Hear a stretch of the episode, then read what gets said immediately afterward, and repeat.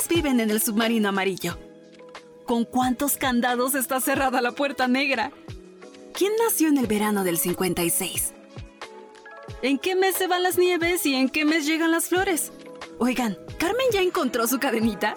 ¿Cómo me pongo cuando se va la negra Tomasa? ¿Por qué tendría que ir a Hawái de vacaciones? ¿Realmente quieres vivir para siempre? Y de cualquier forma, ¿qué carajo es un Wonderwall? Vicky y Charlie responden esta y otras preguntas en Cuéntame la Rola, un espacio de letras y música.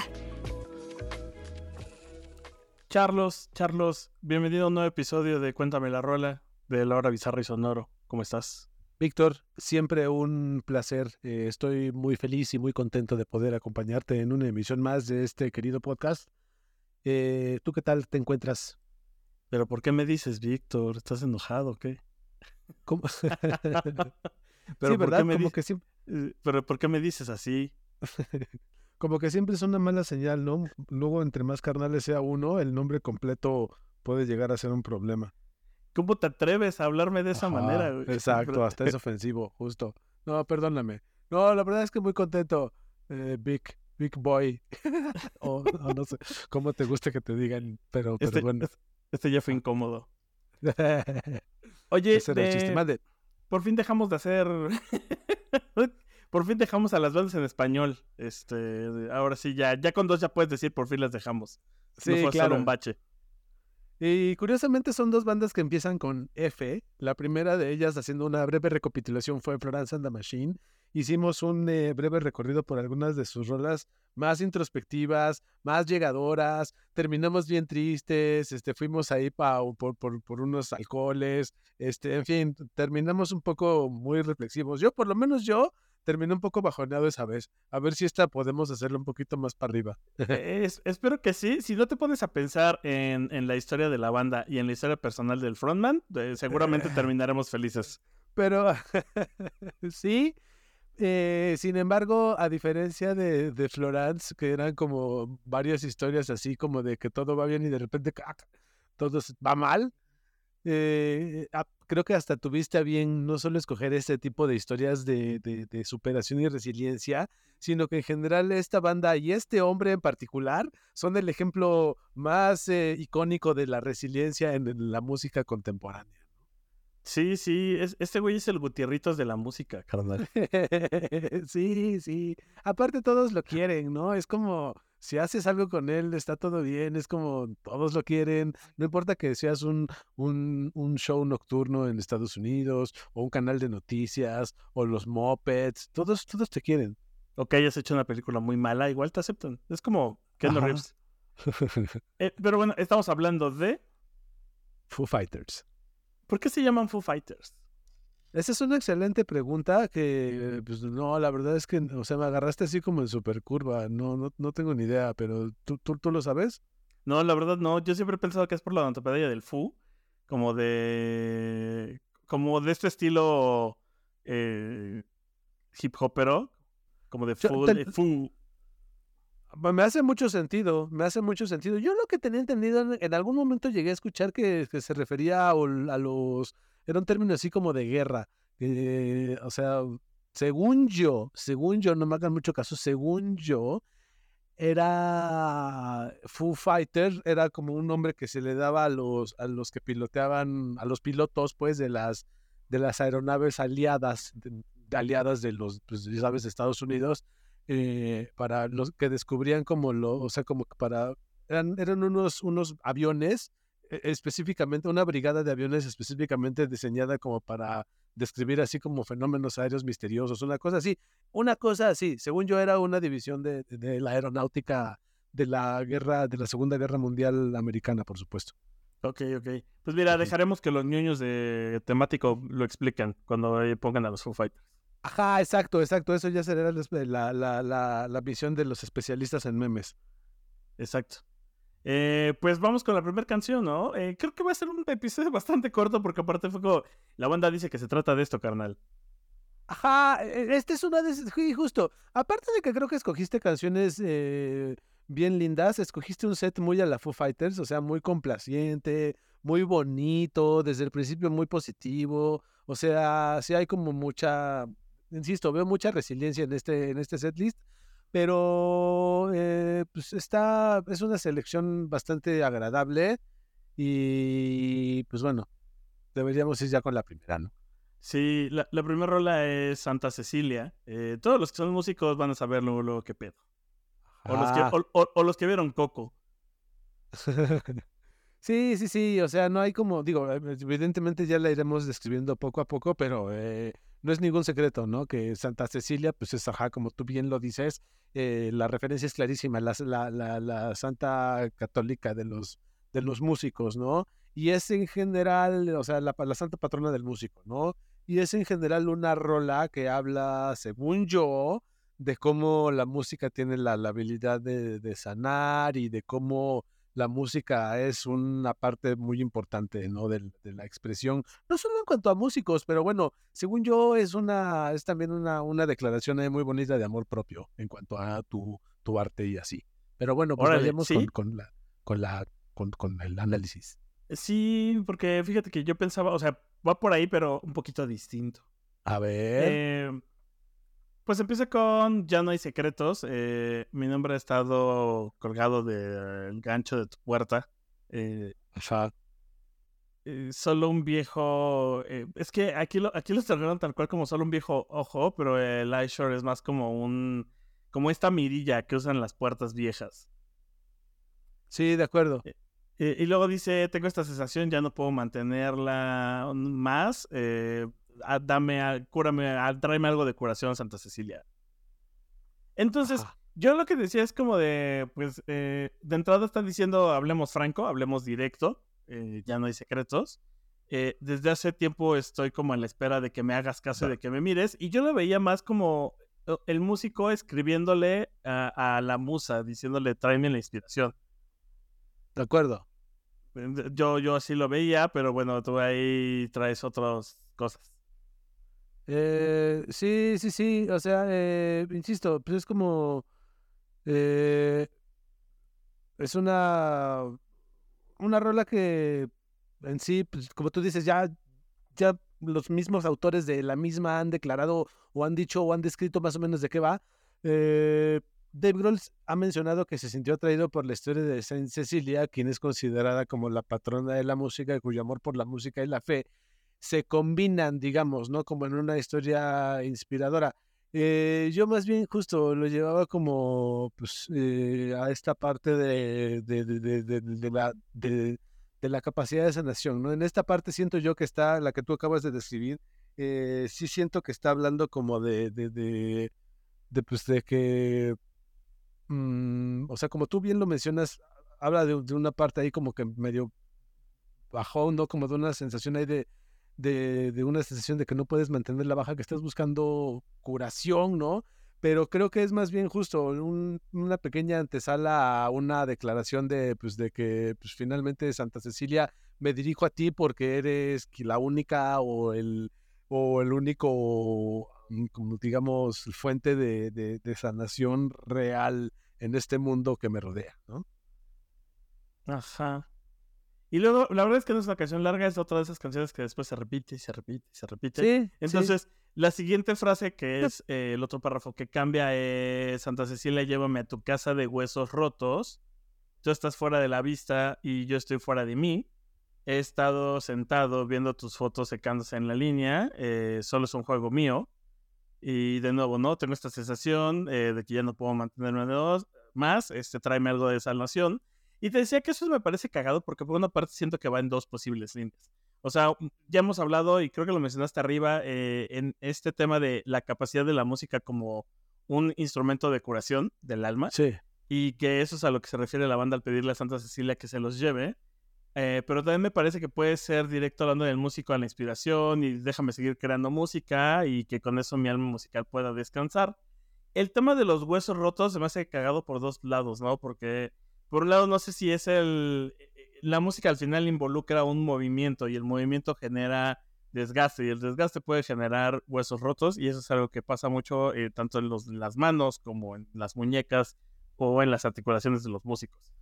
Pero al mismo tiempo se me hace cagado porque Dave Grohl, eh, si, si por algo es conocido, es porque él, él sí es de los de el show tiene que seguir y muchas veces ha tocado con la pierna rota o con algo roto y está en el stage aguantando. Sí, literalmente, ¿no? O sea, literalmente Dave Grohl con una pierna rota en silla de ruedas siguiendo tocando, ¿no? Entonces, eh, eh, sí, de nuevo vuelvo a la, a la, a la fuerza interior que se maneja el, el, maestro Grohl y creo que la ha intentado plasmar mucho en esta parte, en esta rola, como en muchas otras. No es la primera rola que habla de, de, de, sacar el foie a través de la, del, del, del, como la comunicación con uno mismo y su arte, ¿no? Este, Bring Me Some Healing. Eh, habla, yo, de la, o sea, lo, desde mi reflexión habla de esta capacidad sanatoria de la música.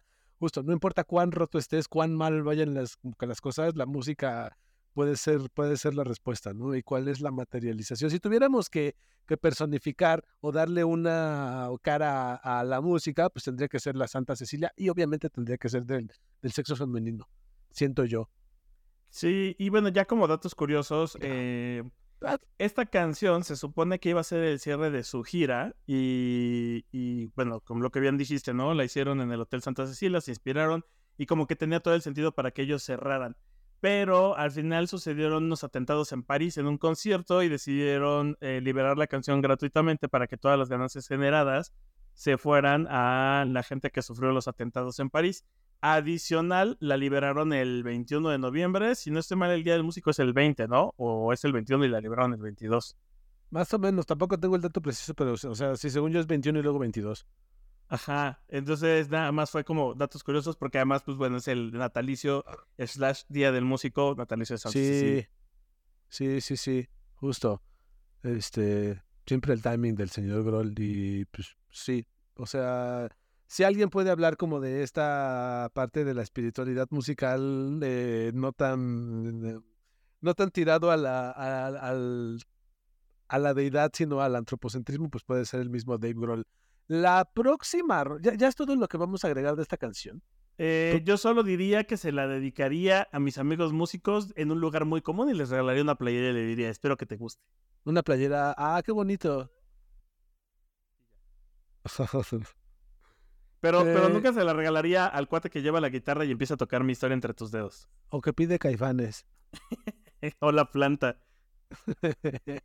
¿Por qué la planta? ¿Qué, en algún momento tendremos que hacer una emisión de, de, No sé si tengamos que dedicarla a la banda, pero alguna cosa ahí medio temática, con todo respeto para nuestros amigos temáticos, de, de, de estas rolas, como por ejemplo la planta que no sé qué les pasó o, por, en qué momento envejecieron tan, pero tan mal. En fin. Eh, ya eh, creo, que creo que no nació ni siquiera bien, pero sí, tienes razón. Es que, es que si, si, la piden tanto y si es tan famosa, quiere decir que en algún momento tuvo su apogeo. Es, o sea, ya, ya será motivo de análisis, pero bueno, no, no es el, supongo que no es el momento ni el lugar, pero bueno, ya hablaremos de ella. Eh, la siguiente rola, que creo que era un casi, casi teníamos que pasar por alguna de estas, eh, es Everlong. Eh, del Color and the Shape, según yo, para mí mi disco favorito de los Foo Fighters. Eh, y que pues igual, ¿no? Es como una canción, no, no es como, esta es como una canción más como de, de, adolescente enamorado, ¿no? ¿O qué? Híjole, justo, esta es la, la rola, o sea, si, si... Aquí hay, aquí hay tres tipos de personas en el mundo. Está, está el vato que no se tiene que esforzar y, y, y, ligó a Lupita de buena manera. Estoy chistoso porque hace rato estaba hablando de este tema. está el que le dedicó Eres de Café Tacuba y pues no se le armó. Y está el vato que dedicó Everlong y sí se le armó, güey. A ver, pero espera, justifica como esta clasificación, no entiendo. Es que, es que Everlong es, es, es, es, esa, justo esa rola como acabas de decir de adolescente, pero creo que es esa rola que dedica el vato que tiene toda la onda, el que sabe de música, viste ah, de cuero, ¿sabes? O sea, como el que, el que es más rudo. Pero al final sabes que tiene su corazón y puedes salvarlo. Sí, sí, es una de esas baladas con un chorro de actitud y que a la postre, o sea, tiene tanta actitud que a la postre dejó de ser como solamente una rola adolescente como para ser una rola emblemática de los Fu eh, y en de la humanidad en general cuando hablamos de, de despedidas, de momentos grandiosos, o sea, es una rola aparte, una composición muy de estadio que hemos visto en diferentes películas, shows, aparte de que tiene un ritmo como súper intenso y bonito, eh, pues es una rola con una letra súper esperanzadora, muy del aquí y del ahora. Que, que además es, es una, re- es una letra bastante más profunda de lo que en realidad parece. Eh, digo, está claro porque ya en muchas entrevistas ha dicho de qué trata y a quién va dirigida. Pero va, o sea- lo ejemplifica muy bien y es más profunda de lo que parece a simple vista cuando la escuchabas. Que además a- a- hay que contar antes de pasar a eso que lo- la mayoría de los que la vieron en video musical la recordarán el justo por todo este estilo de Evil Dead. Claro, claro. Y, y- y que qué guapote estaba Taylor Hawkins. sí. Y, los más y, sí, y los más centennials tal vez recuerden porque alguna vez en algún momento del internet se hizo meme este clip donde está en la cama y de, o sea, pues es mujer y de repente se levanta, se quita la peluca y empieza a tocar el, el- el- la batería. Y eso se hizo un meme bastante tiempo y se hizo un GIF que era bastante cagado de, de esa, de ese momento específico. Sí, justo, me ganaste totalmente la, la, la, temática porque sí, o sea, viene acompañada no solamente de un ritmo muy cabrón, sino de un video memorable en todos sentidos y justo ese momento que acabas de mencionar, según yo, es como lo que más recuerdas de un video que no vas a olvidar en mucho tiempo si lo viste. Eh, según yo, bueno, no según yo, y como tú bien lo has dicho ya, eh, esta sus autores la han descrito, han dicho de qué va, por dónde, cómo surgió, etcétera, etcétera. En las propias palabras de Dave Grohl, es una canción que habla sobre una chica de la cual él se enamoró.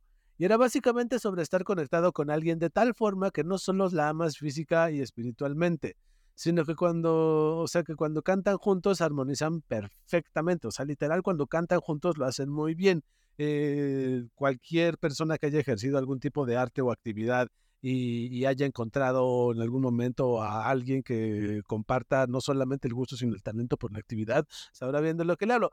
Eh, ¿Por qué estoy dando a manera de spoiler como esta breve semblanza de lo que es la rola en palabras del señor Dave Grohl? Porque quiero saber si después del análisis que vaya a empezar Víctor a continuación, es verdad o les hace sentido la descripción. ¿Por qué? Porque con toda honestidad yo no le había puesto tanta atención a, a Everlong hasta apenas hace unas semanas y no me había llegado tanto hasta ahora que escucho la descripción y la rola en- con mucha atención.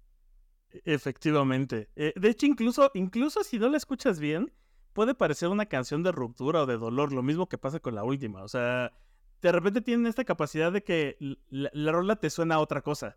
Sí, Eh, pero bueno, a ver, la, la- la rola empieza con, hola, te he esperado aquí, siempre he estado aquí para ti, esta noche me arrojo fuera de la zona hacia ti.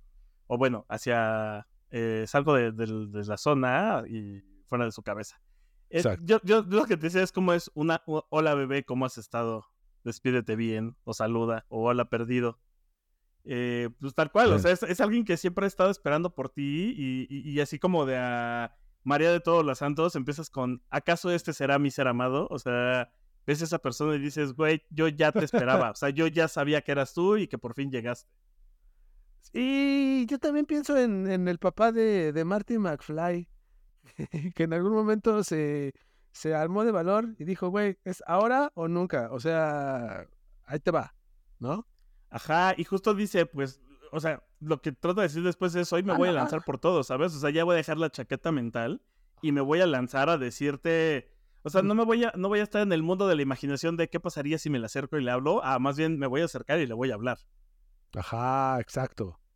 Eh, y pues después viene con eh, esto que decías del Sí. Waste Away, o sea, como de vamos a empedar, o sea, ven y empedemos juntos, eh, Sí. lento como querías que fuera.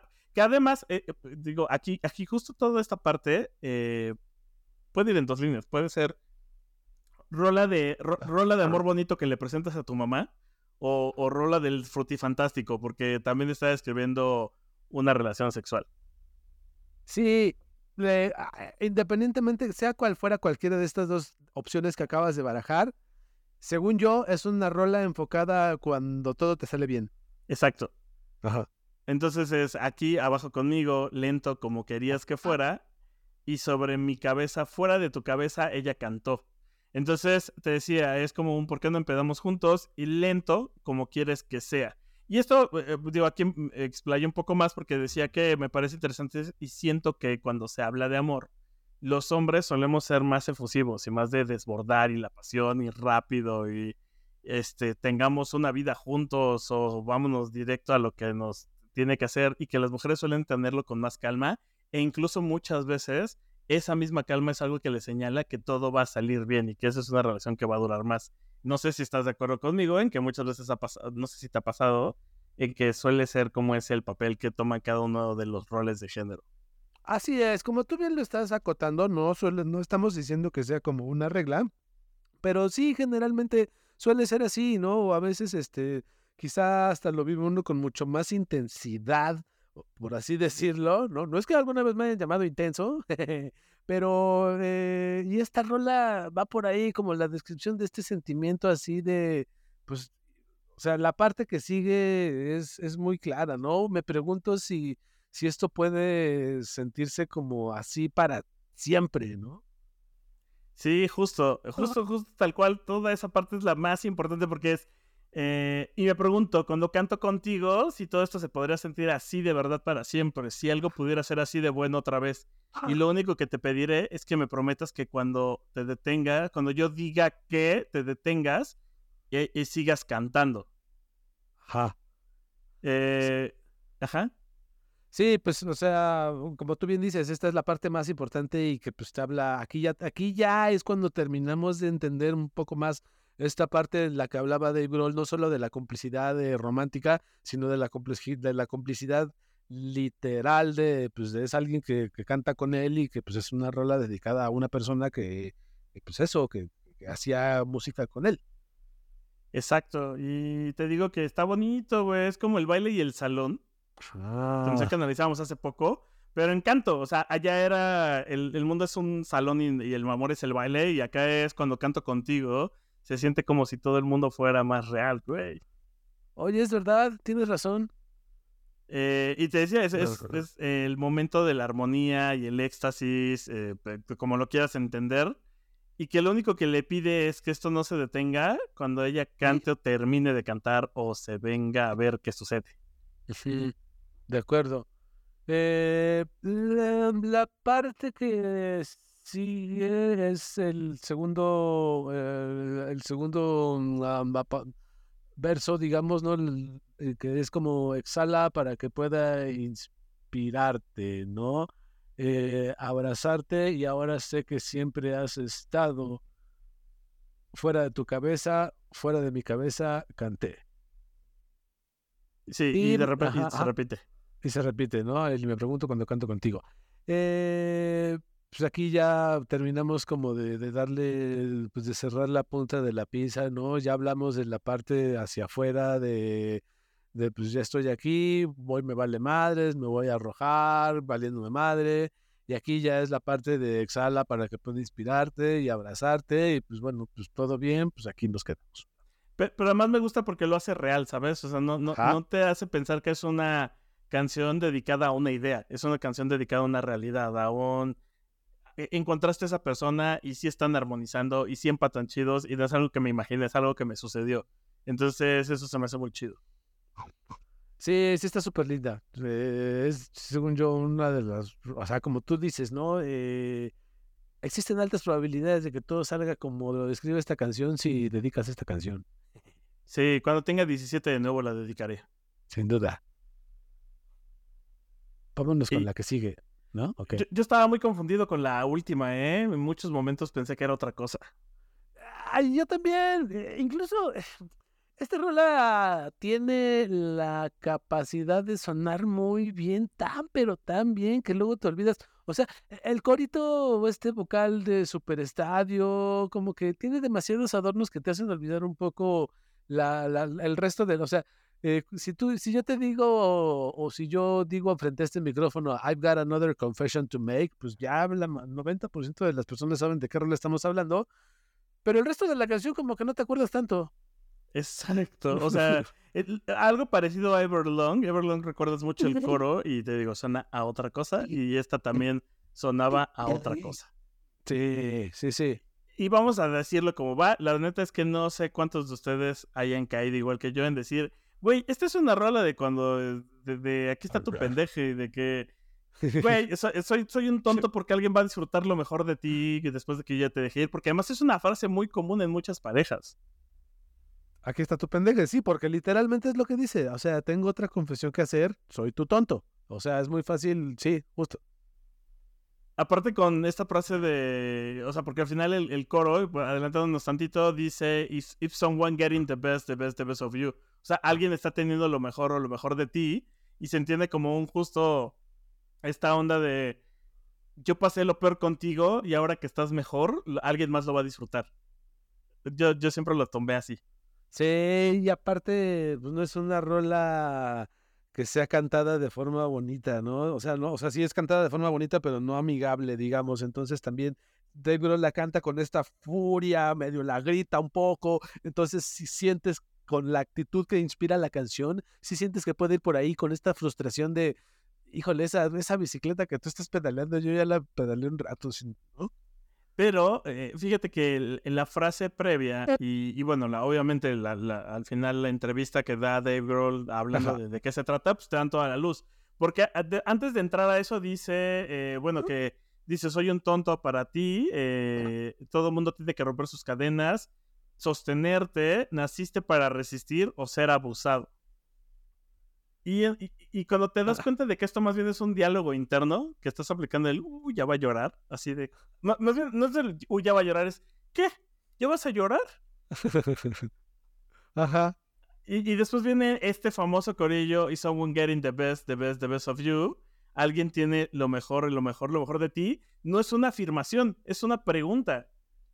O sea, lo que te estoy diciendo es como de, ¿vas a resistir o vas a ser el que se deja? vas a tener, vas a tener lo mejor o vas a ofrecer lo mejor de ti. Sí, totalmente. Y entonces, ajá, a, la mitad de la rola ya uno se está, estás empezando a tener ya ciertas señales clarísimas de que es algo que va mucho más allá de lo sentimental, ¿no? Y que es como, realmente es otra de esas canciones que se va convirtiendo en otro himno de resiliencia, ¿no? Justo de que empecé ya la parte de, de, la introspección, ¿no? De que sí, neta, o sea, lo estás pasando mal y el entorno que te rodea no es el que está a ti como favoreciéndote a ser una mejor persona, eh, pues, güey, es momento como de eso, ¿no? O sea, de darte cuenta de lo cabrón que tienes dentro de ti, ¿no? O sea, sacar lo mejor de ti y que alguien más consiga lo mejor de ti. Exacto, y te decía que siento que es como ese diálogo de los de, de Hulk que siempre tiene con Banner. Sí, Sí, totalmente, totalmente, totalmente. Esa es la parte más introspectiva de la rola. Eh, pues sí. Eh, eh, y luego viene otra, otro diálogo interno, ¿no? Yo era demasiado débil para ceder. I was, too, I was weak to give in. too strong to lose. Demasiado fuerte para perder. My heart is under arrest again. Mi corazón está acelerado de nuevo. But I break to lose. O sea, quiero liberarme. my head is giving me life or death. Mi cabeza me está ah. dando vida o muerte. But I can choose, pero no puedo elegir. I swear I'll never give in, juro que nunca cederé, I refuse me niego, ¿no? Y es como un ya basta de estupideces. O sea, yo pensé que era demasiado débil para hacer algo, pero al mismo tiempo me hacía güey con que sí estaba todo ok. Y ahora mi corazón está acelerado de nuevo porque es como este ataque de pánico, este rush de decir, si no lo hago ahora me voy a morir. O sea, tengo que hacer algo porque tengo que cambiar todo esto y tengo que ser mejor. Ah, es una rola que claramente le está hablando a, salir un poco de la zona de confort. Y está padre porque según yo, en estas épocas, en el apogeo de, de, de, de Foo Fighters, en, hace un par de décadas, no estaba tan de moda hablar como de la importancia de salir adelante a través de dar lo mejor de ti, eh, sin demeritar el trabajo de todos los artistas contemporáneos de la época, que pues han sido mensajes bastante emotivos y fuertes.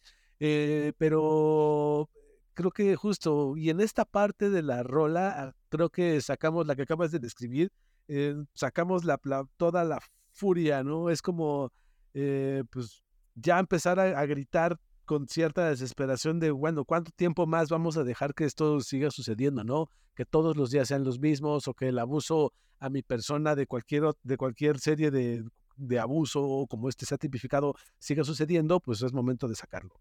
Eh, y después, pues nos vamos a la repetición de, del coro, ¿no? Que, pues, ajá, alguien consigue lo mejor, lo mejor de ti. Y después cierra con una serie de wows cantados a coro bastante lindos y luego ya con unos remates bien bastardos No, aparte pero de todos ah, los integrantes de Foo Fighters. Ajá. hay un párrafo antes. ¿Ah, sí? Sí, sí, sí. Eh, Ay. hay uno, hay un último que Ay. Ya me Que lo es como saltado, el- es verdad. sí, sí es como es como el encore. Eh, e- es como en el gimnasio ese momento donde dices que ya no puedes, carnal. O sea, es, alguien ha tomado tu fe, es real el dolor que sientes, tu Claro. confianza, debes confesar. Estás dando lo mejor de ti, o sea, tal cual eso es lo que te está diciendo. Sí, justo. Y es eh, simplemente terminamos de cerrar esta parte de empezar a cuestionarte, pues bueno, ¿no? O sea, ¿puedes o no puedes, no? ¿Puedes o te ayudo? ¿O qué tan capaz eres de sacarlo? Sí, justo. Eh, sí, me gustó porque me recordó esta rola de Bon Jovi, It's My Life. Creo que sí es It's My Life. Sí, sí. Que desde su coro lo decía, pero cuando eras morro pensabas que era una rola más romanticona y es no, güey, es una rola de, de terminar, pero de que terminé y ya me vale, y de que a lo que sigue, carnal, ¿no? O sea, levántate y chingale. Sí, justo. No, esa no es, no- esta no es una canción para los corazones rotos. Exacto, sí, sí, parecido a esta, ¿no? Esta es una canción para que le eches huevos, güey. Justo. Que además me hace pensar que la debería de incluir en, un, en el playlist de, de gimnasio, no en el de cardio, en el de peso, ¿sabes? Así, para que cuando sientes el dolor estés ahí diciendo, ¿de verdad estás dando lo mejor de ti o puedes más? Sí, justo. Con- mientras haces una sentadilla con una pesa encima de tus hombros. Y, y como bien dices, eh, no creo que sea casualidad que, que, que, que aparte las tres son de la autoría de Dave Grohl, no creo que sea casualidad que sean canciones que hablen mucho de resiliencia, tomando en cuenta a alguien que se ha enfrentado a situaciones, o sea, de, de- de- de entrada las más obvias, perder a dos amigos queridísimos de las bandas en las que ha estado, eh, casi de la misma forma.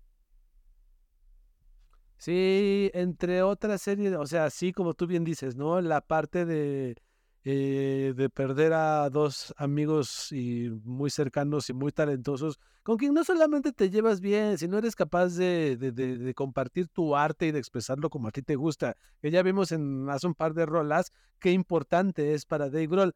Eh, sino también inspirada, aquí va, ¿no? Se supone que Dave Grohl se inspiró como en, en su frustración con la industria musical y las expectativas de la sociedad, ¿no? Decía eh, Grohl en una entrevista, dijo que la canción en su momento es una súplica para encontrar la esperanza y la fuerza en ti mismo y no en otras personas, no en otras personas o cosas materiales. O sea, eh, pues habla de una persona que justo, ¿no? Se ha encarado con las eh, más terribles fantasmas, duelos, soledad, depresión, adversidad eh, social, económica, etcétera, etcétera, etcétera, y que ha y que ha sabido como armarla, ¿no? Creo que por eso es tan querido Dave Grohl en estas generaciones. Es como esta medio reencarnación o evolución para las generaciones en su momento jóvenes del sueño americano y de cómo el pobre, el pobre, el pobre es pobre porque quiere.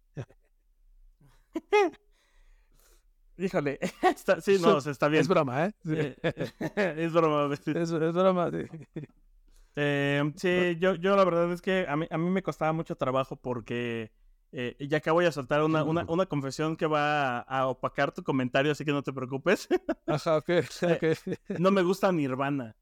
De hecho, Oh, me caga un poco. Incluso el movimiento del grunge me caga un poco. Eh, creo que ya lo hemos hablado antes y ya les he dicho, nos vemos en Valdera si alguien no está de acuerdo y nos podemos partir la madre. Lo Wow. entenderé completamente, pero perdón, no es mi onda. Y siento que de todos los movimientos musicales que es el es el más problemas de White Chican del mundo. O sea, sí, sí, tendrá sus cosas como el tema de como la depresión y la fama y la chingada, pero nunca me costó. Entonces, por eso también la verdad me costó entrarle a los Foo Fighters a un inicio por mi propio sesgo de decir, ah, es, es, es el güey que estaba en Nirvana. Y me estaba perdiendo de mucho, la neta, porque la verdad es que los Foo Fighters me gustan muchísimo. Ah, justo. Eso responde a mi pregunta si entonces cambió tu impresión por Dave Grohl. Por Dave Grohl totalmente. O sea, Dave Grohl es como Damon Albarn. Y mira quién lo está diciendo. eh, yo. Un fan de Oasis. Este, donde son personas que lo que hagan tienen el talento, ¿sabes? Y pueden colaborar en- co- con Julián Casablanca, ¿sabes? Lo que hagan les va a salir y les va a salir bien. Sí, sí, sí, sí, sí. es, eh, exacto. Es que no solo es un tipo que cae bien, es un tipo talentoso. cualquiera que haya ido a ver un show de Foo Fighters lo sabe perfectamente. Tú lo acabas de decir, ¿no? Es un hombre que está dispuesto a dar el show de su vida cada día, cada día con una pierna rota, con gente muerta. Eh, quien haya ido a ver un show de Foo Fighters sabe de lo que estoy hablando. Desde, la un, no, desde las notas 1, 2, 3 y 4, el foro eh, que los presente ya está literalmente vibrando de la potencia que traen. Eh, está Sí, todos queremos a Dave Grohl. No sé qué sea más querido en la cultura americana, si Dave Grohl o los Muppets. De Keanu Reeves. Ah, tienes razón. Pero, podemos decir que, que, que, Dave Grohl es el Keanu Reeves de la música. Nos quedamos con eso lo recibo perfecto y yo también me quedo con ello. Pues listo, nos escuchamos la siguiente semana, muchachos. Hay, hay una cajita, si están escuchando en Spotify, donde pueden dejar sus comentarios. Eh, alguno de los cambios que he hecho a la plataforma. Entonces, ahí los escuchamos por si quieren que hablemos de cierta banda o cierta canción. Por supuesto, y también cualquier otra retroalimentación, incluso si quieren funarnos, por favor, no hay, no hay otra cosa que la mala publicidad, entonces adelante, estamos abiertos siempre a escuchar cualquier comentario y a escuchar cualquier letra bonita. Exacto, y como tal, el programa no tiene redes sociales, pero la productora sí, y ahí hablamos de todos los podcasts, entonces en Instagram es Laura Bizarra. y en, y en TikTok es La Hora Bizarra. Eh, cualquiera de los dos canales pueden escribirnos y justo mentarnos la madre, quedar de acuerdo conmigo para que nos vayamos a pelear, lo que quieran. Entramos. Sí, este, todos los, los seguidores, los fanáticos del grunge que escucharon esta emisión, por favor, por ahí pueden escribir. No me asustan, niños bonitos. ya, nos vemos. Pásenlo bien y gracias. Chao. Bye. Esto es una producción de La Hora Bizarra.